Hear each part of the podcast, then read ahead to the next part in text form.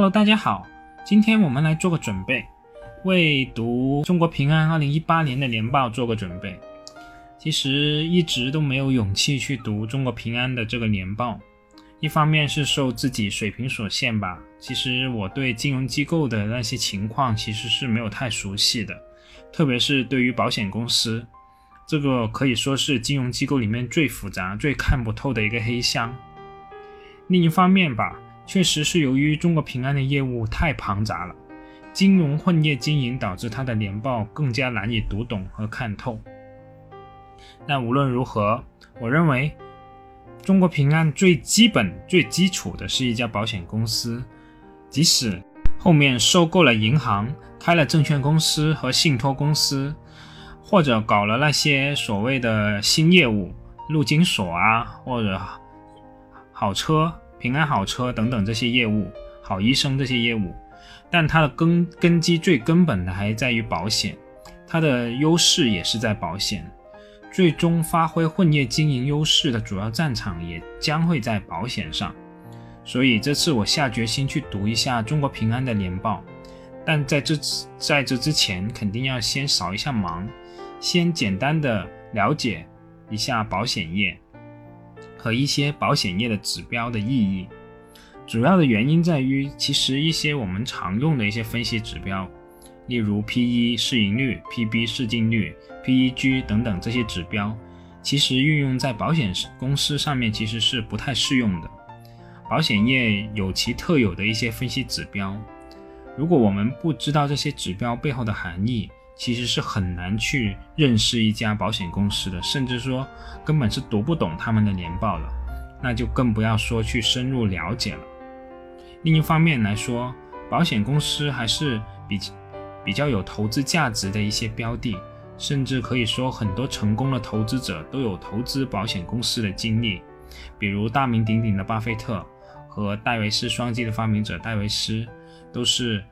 呃有投。投资保险业的，特别是戴维斯，他主要投资的领域就是保险业。好，我们闲言不说，我们马上开始。我们首先来介绍一下保险和保险公司。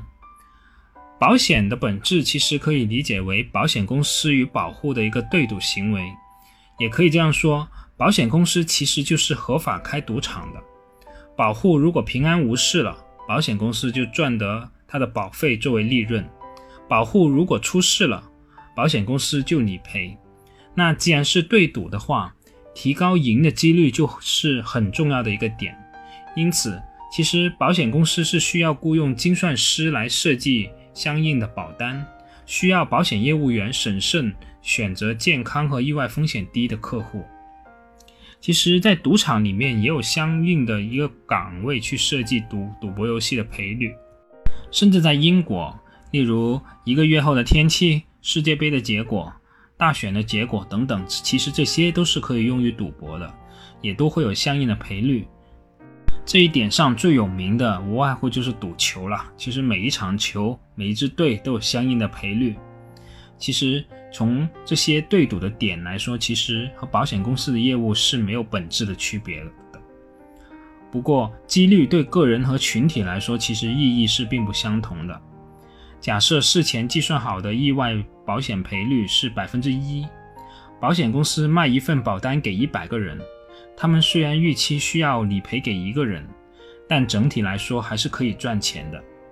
不过对于那个倒霉的百分之一来说，这份理赔可能就是意义重大了，少了理赔就无法负担医药费，甚至拖垮家庭的经济。这也是保险公司最初的价值所在，提供保障。中国保监会在二零一六年提出保险信保，指出要分清保障与投资属性的主次。保障是保险业的根本功能，投资是辅助功能，是为了更好的保障，必须服务和服从于保障，绝不能本末倒置。这一观点其实也就是充分强调了保险公司和赌场的赌场的本质区别，就是。保险公司是要为大家提供保障的，而不只是一个对赌行为。保险公司除了保费收入以外，其实也靠收取保费投资赚钱。运用低成本的保险浮存金投资，也正是巴菲特的伯克希尔哈撒韦能成功的原因。其实，确切来说，伯克希尔哈撒韦从从根本上是一家大型的保险集团，旗下拥有几家规模较大的保险公司，例例如政府雇员保险公司，还有呃通用再保险等等。这些大型的保险公司为巴菲特提供了投资的弹药。而巴老正是就是利用这些弹药，在投资道路上把雪球越滚越大。接下来，我给大家介绍一下保险的种类。根据业务的保障对象不同，其实我们接触接触到的上市保险公司的业务主要分为人身保险和财产保险。那人身保险呢？按照保险的范围，人身保险又可以分为人寿保险、健康保险和人身意外险等等。其中，人寿保险是一种以人的生死为保险对象的保险，是被保险人在保险责责任期内生存或死亡，由保险公司根据契约给付给给付保险金的一种保险。按照业务范围来划分，寿险包括生存保险、死亡保险和两全保险。而我们经常碰到的银行销售的那些什么万能险啊、投资连接险等等，其实也是一种变种的一种人寿保险。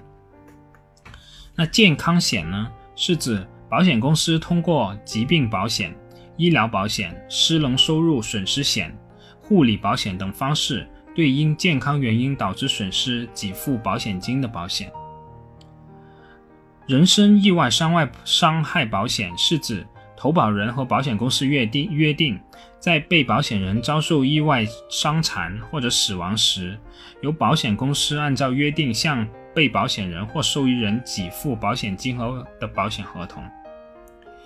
那第二类财产保险是指投保人根据合同约定向保险公司给付保险费。保险公司按合保险合同的约定，对所承保的财产及其有关利益因自然灾害或意外事故造成的损失，承担赔偿责任的保险。财产保险包括了财产险、农业险、责任保险、保证者保证保险、信用保险等等，以财产或利益为保险标的的各种保险。那简单的说了一下。呃，保险的分类以后，我们再简单的说一下保险行业的一些现状。其实，为了为了更方便的了解行业发展的一个状况，我们得首先介绍一下行业保险行业两个比较重要的参考指标，一个是保险深度，一个是保险密度。那保险深度呢，是指某地保费收入占该地国国内生产总值之比。它总体反映了该地保险业在整个国民经济中的地位。保险密度是指在限定的统计区域内常住人口平均保险费的数额。它标志着该地区保险业务的发展程度，也反映了该地区经济发展状况与人们保险意识的强弱。那么，我们国家目前的保险密度、保险深度在什么水平呢？据统计，截止二零一七年末，我国的保险深度为百分之四点四，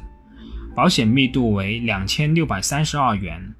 按二零一七年末的汇率计算为四百零七美元。二零一二零一七年的数据放到我国保险历史中去比较的话，其实也可以说是已经提升了一大截，进步非常大了。要知道，在一九九四年的时候，我国的保险深度不到百分之一，保险深度就是现在的一个零头，所以渗透率的提升是过去这么多年驱动我国保险业发展的一个主要因素。但进步大是否就说明我国保险业的发展足够发达了呢？这个问题可以通过国际对比来解决。数据显示，发达国家。市场的平均保险深度为百分之八，保险密度为三千五百零五美元。新兴市场的平均保险深度为百分之三点二，保险密度为一百四十九美元。也可以明显的看出，我们国家无论是从保险深度还是保险密度上，都已经较大幅度的超过新兴市场的平均水平。但是我国毕竟也逐渐迈入一个世界强国的行列。一二线市场也基本上进入了发达国家的一个呃经济水平。我们其实更应该拿我国与发达国家去进行比较，而我国的保险渗透率离全球的平均水平还有一定的距离，离发达国家的差距就更大了。二零一七年度，美国的保险密度为四百零九十六美元，是中国保险密度的十倍。即使是发达国家里面保险密度比较低的意大利，保险密度也达到两千五百美元，是中国的六倍。所以，从国际对比的视角去看，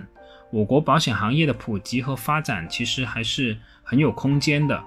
这也是国务院在二零一四年发布的《关于加快发展现代保险服务业的若干意见》中提出的，保险业二零二零年发展目标是保险深度达到百分之五，保险密度达到三千五百元的一个呃主要原因吧。所以，从行业的发展角度和角呃，发展空间而言，我国保险行业还是有很大的发展和提高空间的。接下来，我再来说说保险公司的一个盈利模式，也就是说，保险公司是怎么赚钱的。我们前面说到了，其实保险基本上可以分成两种，就是人寿保险和财产保险。我们先说说寿险的一个赚钱方式。当然，在实际业务中，由于很多的保险公司在提供产品时，对寿险、健康险或者人身意外伤害险，并不会做明确的区分。我们这里就总体对人寿保险的盈利模式进行统一的说明，就不再分成这三种模式了。寿险业务的实际盈利其实主要来自保费收入，加上实际的投资收入与未来实际成本支出之间的差异，具体可以分为三个差。就是利差、费差和死差。那这里出现了三个比较陌生的名词：利差、费差、死差。我们一个个来说。我先解释一下什么是利差。利差就是保险期内保险公司实际支付给保户的保单价值的利息与保险公司实际投资收益之间的差异。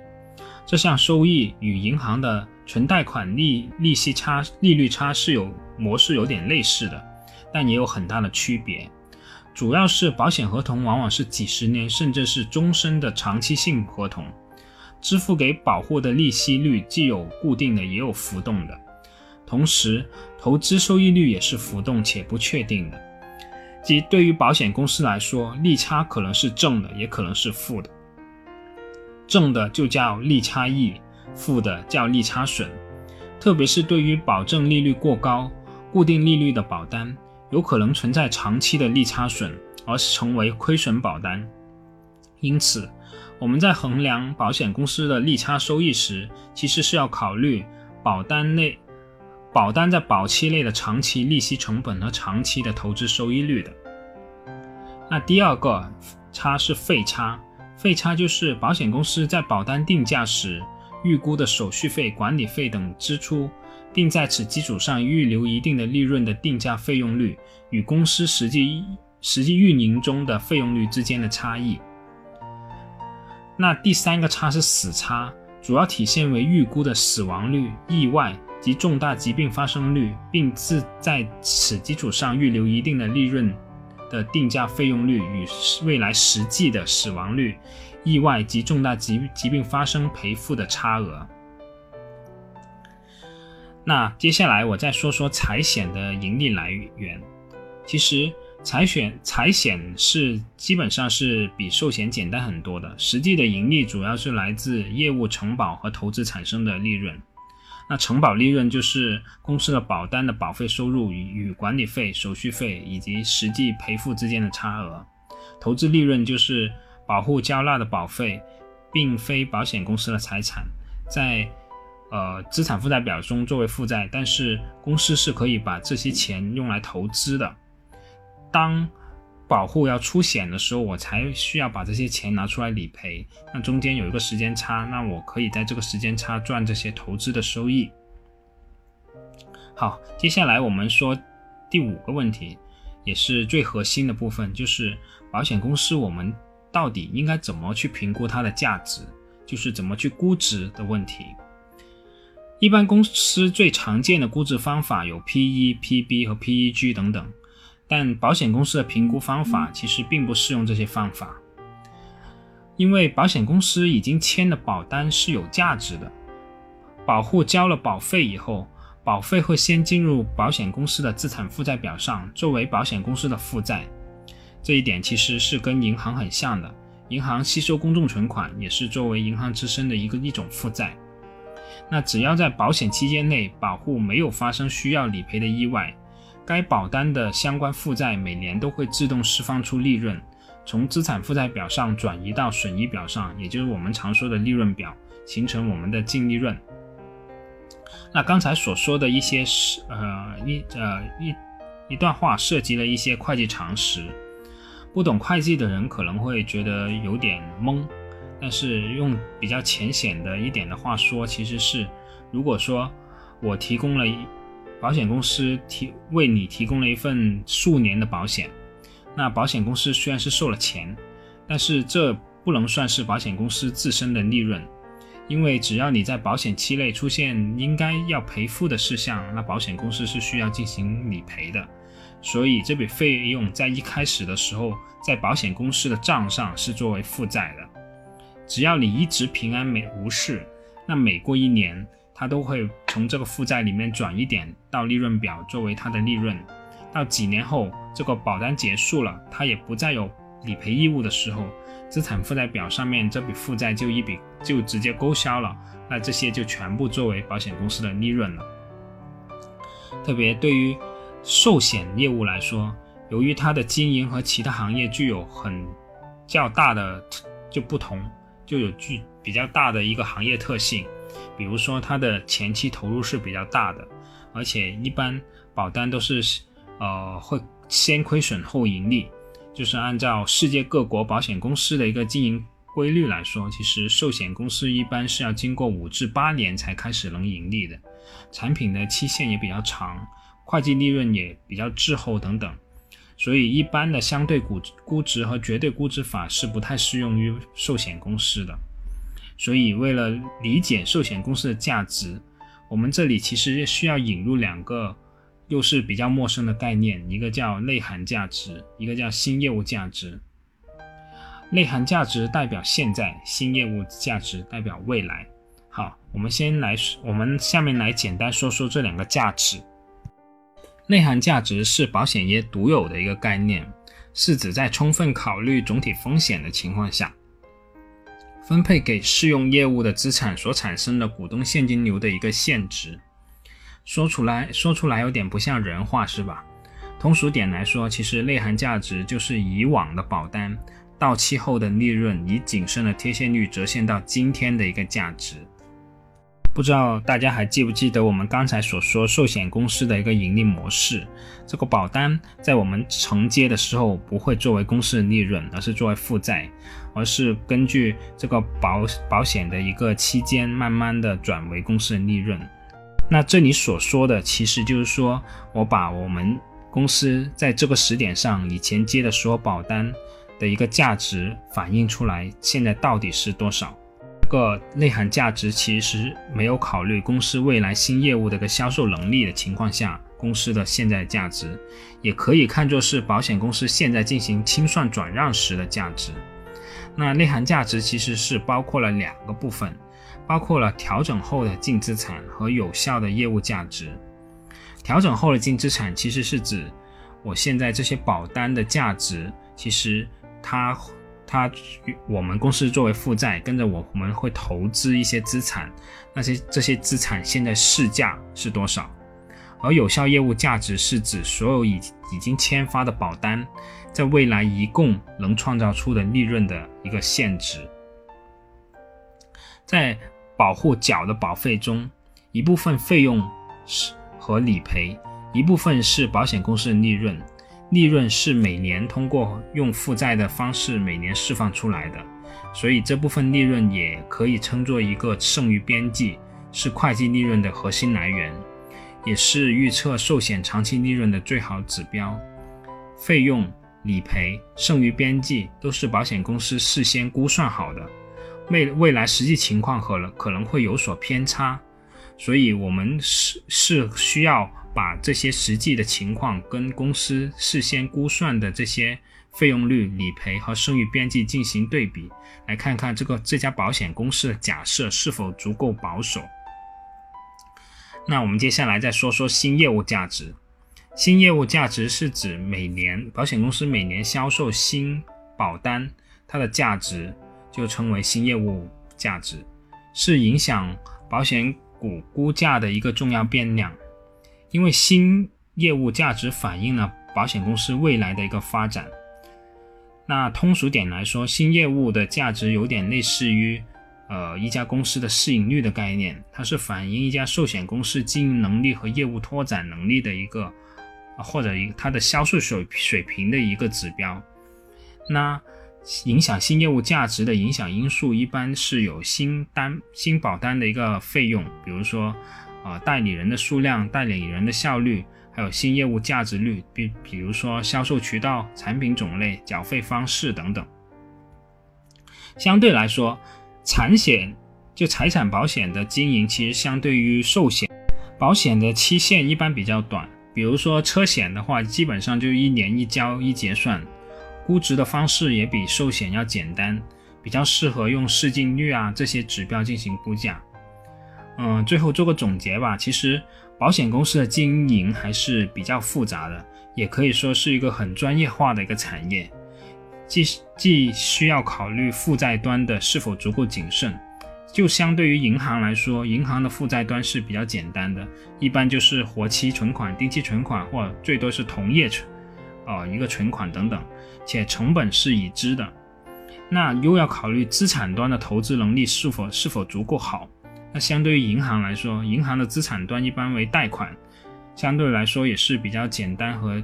易于去评估的。所以我感觉保险业，特别像平安这种业务极其庞杂的一个巨型巨兽吧，可能并不是属于我们这些普通投资者的能力圈范围之内。但是我还是决定去读一读中国平安的一个年报，也当做是自己的一个学习的过程吧。好，我们今天先到这里，我们下次正式开始读平安的一个年报。